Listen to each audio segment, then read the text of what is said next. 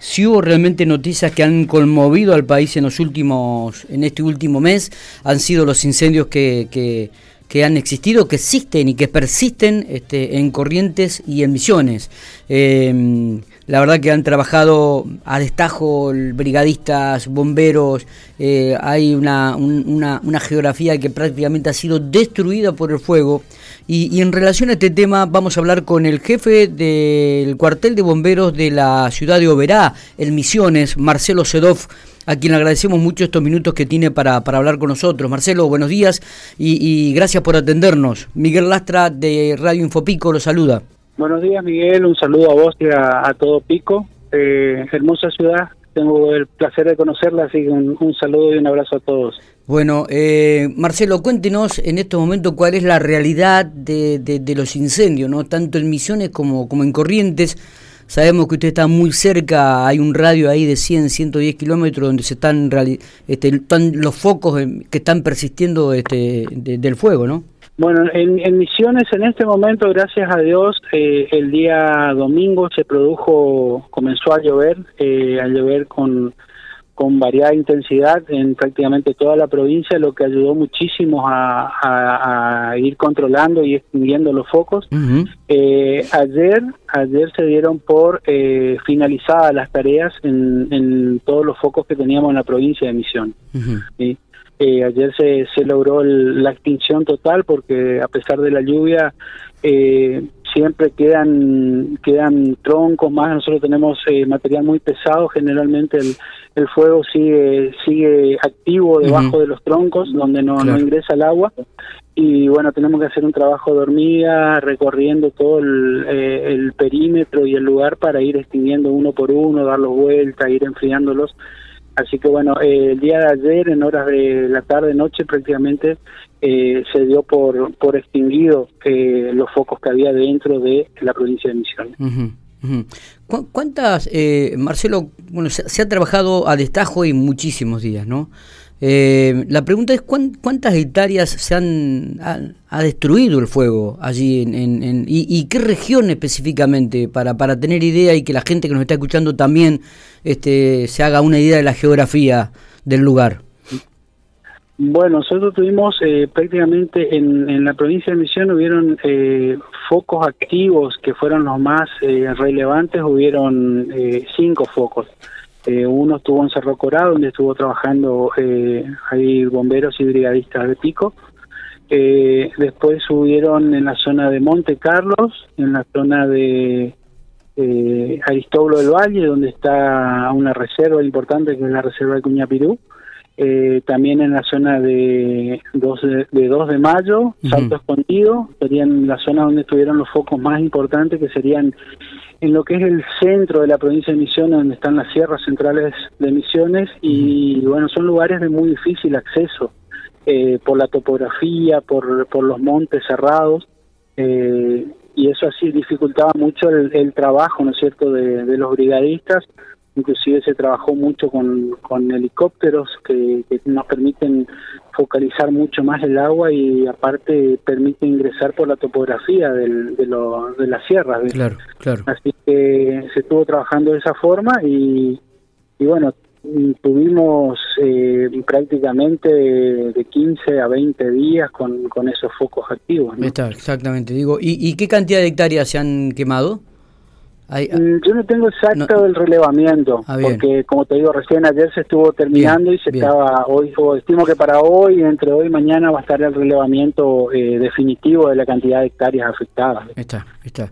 Eh, vio que, que por ahí uno o aquellos que miran los canales de televisión a nivel nacional hablan muchas veces de negligencia de parte del gobierno nacional, de que no contaban con los medios. Cuéntenos, ¿cuál es la realidad este, que, vivieron ustedes, no eh, teniendo en cuenta que suelen ocurrir este tipo de cosas. Algunas veces, digo, estaban preparados, le faltaban este, elementos, materiales. Eh, cuéntenos un poquito la realidad de ustedes también, ¿no? Que están viviendo como bomberos allí. Mira, eh, la verdad, en Misiones eh, viene hace varios años fortaleciendo el sistema de bomberos. Uh -huh. eh, Misiones tiene un sistema. Qué bueno. Eh, estamos con 37 cuarteles en toda la provincia. de voluntarios, ¿no es cierto? Sí, sí, también sí, hay cuarteles de, de, bomberos de la policía que trabajan más que nada en la, en, la, en la capital y después hay dispersos cuatro o cinco en, en el resto de la provincia. Eh, también está lo que es el Plan Provincial de Manejo del Fuego. Eh, o sea que venimos con un sistema fortalecido, gracias Ah, a Dios el gobierno de Misiones entendió hace un par de años que, que había que, que fortalecer el sistema más que nada para preservar la, la, la biodiversidad que tenemos de, Claro. de vegetación y el medio ambiente, ¿no cierto? Ujú, total, sí, sí. Eh, Lo que sí, el, el- lo que va complicando y que estimamos que va a complicar a- hacia futuro también es el, el, el tan llamado cambio climático. Nosotros, nuestro monte hace hace cinco años atrás, el fuego entraba al monte y se apagaba por, por la humedad que había, ¿no es cierto? Claro. Eh, había mucha humedad dentro del monte, se conservaba mucho, eh, como es, eh, la vegetación estaba exuberante. Hoy en día, eh, lamentablemente, eh, la, la baja de los caudales de, de los ríos, por ejemplo el Paraná y el, y el Uruguay que nos rodean, eh, al bajar tanto también ha hecho que bajen todos los arroyos y, las vertientes de que tenemos en, en, en la provincia, ¿no?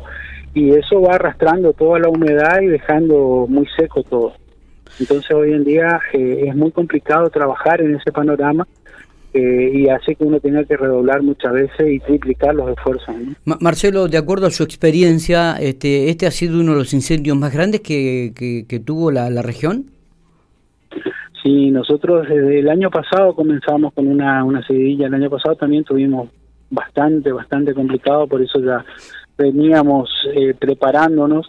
Y, y muchas veces eh, los recursos están, nosotros por ejemplo, el incendio que te comentaba en la zona de Cuña Pirú y Salto Encantado, eh, había más de 150 brigadistas, máquinas, bárbaro. eh, todo, pero no había forma de ingresar. Eh, Claro, Son, son cerros eh, con, con árboles que tienen más de 20, 30 metros eh, y no hay forma de ingresar muchas veces. Entonces, muchas veces tenés que esperarlo en determinados lugares, eh, hacer eh, caminos eh, y esperar que el, que el fuego vaya llegando ahí, porque inclusive cuando si uno quiere llevar en forma manual tenés que entrar a abrir picadas en el monte y te lleva muchísimo tiempo también y cuando llegas el fuego ya se fue, así que es complicada la, la situación Est- para trabajar. est- estuvieron allí este, los pampeanos trabajando en, en Noverá, me dijo. Sí, sí. Se, han, se han portado bien. Sí, pero por supuesto, ellos estuvieron trabajando en la, en la zona de Cerro Corá, acá a más o menos 70 kilómetros de, de Oberá. Estuvieron asentados en la base de Apóstoles, que ahí también le quedaba, eh, estaban más o menos a 40 kilómetros en la base de Apóstoles, que no está el plan de manejo del fuego.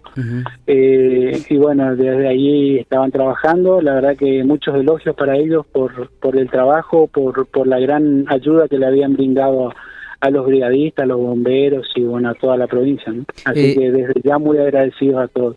Marcelo, ¿cómo es la política eh, ambiental allí en Misiones? ¿no? Teniendo en cuenta lo que usted ha manifestado, la- la- los ríos, el bajo caudal de agua que, comienza eh, a, tener, este, la, la pérdida de la humedad, en, como usted dice, en los bosques, en el medio de la selva misionera. Digo, cu- ¿cuál es la política del medio ambiente? ¿Les preocupa? ¿Ustedes están realmente hablando sobre este tema? ¿Tratan de concientizar? Sí, sí, sí, totalmente. Eh, inclusive eh, Misiones es una de las pocas provincias que tiene un, ministerio de, medio ambiente, de, cambio climático. Sí, eh, hace hace varios años que se viene hablando del tema, eh, pero son cuestiones que para revertirlas son muy difíciles también.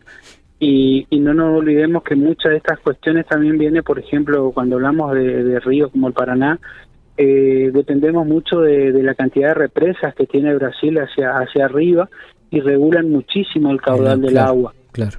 Eh, es lo mismo sobre el río Uruguay, así que hay, hay cuestiones que, que no dependen de, de nosotros porque, porque el río pasa.